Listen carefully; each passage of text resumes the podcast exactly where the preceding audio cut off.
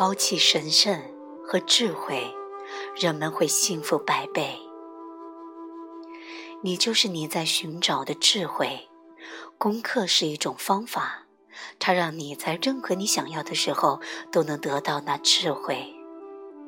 我的经验是，没有人有更多或更少的智慧，我们都拥有同等的智慧，这就是我享有的自由。如果你认为你有问题，你就会困惑。上帝的意愿和你的意愿相同，不管你是否注意到这点。世间不存在错误。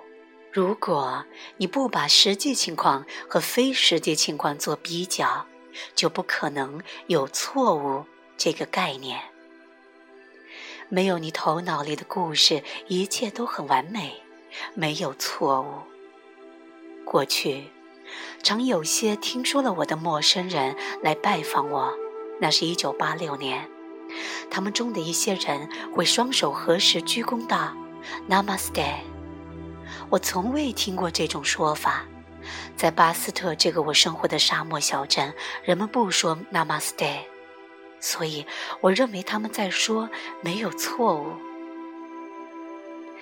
因为 Namaste 和 No Mistake 发音十分相近，我十分兴奋，这些前来拜访我的人这么有智慧，没有错误，没有错误。完美的秩序一直存在着，神圣和智慧只是让我们和自己分离的概念。我们认为存在某些我们必须为之奋斗的理想，好像就在这个当下，耶稣比我们更神圣，佛陀比我们更智慧似的。没有那个关于你自己的故事，你是谁？拥有一个你只有将来才能实现的理想，一个永远也不会到来的将来，是充满压力的。当你不再相信你需要成就什么的念头，世界会变得忧伤很多。邪恶也是一个概念，回想一件你做过的最糟糕的事情。以你当时的角度，尽可能的深入的去探索一下。按你当时对事物有限的理解，你是否已经尽力？按照你当时所相信的东西，你怎么可能有不同的做法？如果你真正投入到这个练习，你将认识到根本没有别的可能。那件事可以不那样办的可能，只是你此刻有关那时的一个想法，一个你在和真实的过去比较的想象的过去，并且那真实的过去也是想象的。我们尽力了。如果你觉得你伤害了某人，去做你能做的弥补。并感谢这段经历，让你看到不要如何的活。如果不是由于困惑，没有人会去伤害另一个人类。困惑是这星球上唯一的痛苦。一次，我和一位天主教神父在都柏林的街上漫步。这位神父很欣赏功课，并且经常在做。我们来到一座大教堂前，他邀请我进去看看。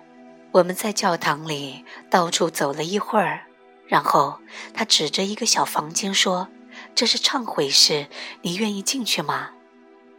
这对他似乎很重要。我说：“好。”我走进他的小隔间，我走进我的，我想：“嗯，我有什么要忏悔的吗？”我想了又想。但什么也没出现。然后通过那小窗户，的确有什么出现了。他开始向我忏悔。后来在教堂外面，我们对每个想象的罪恶都问了四个问题，并做了反转。他说他如释重负。每个人都在做自己该做的事。没有人比另一个人更有价值。世上那些我们认为十分可怕的事情，实际上是我们最伟大的老师。不存在错误，也不缺任何东西。我们永远都将得到我们所需要的，而不是我们认为我们所需要的。我们认识到，我们需要的不仅是我们有的，我们有的也正是我们想要的。我们变得只想要现实，那样无论发生什么，我们总是成功的。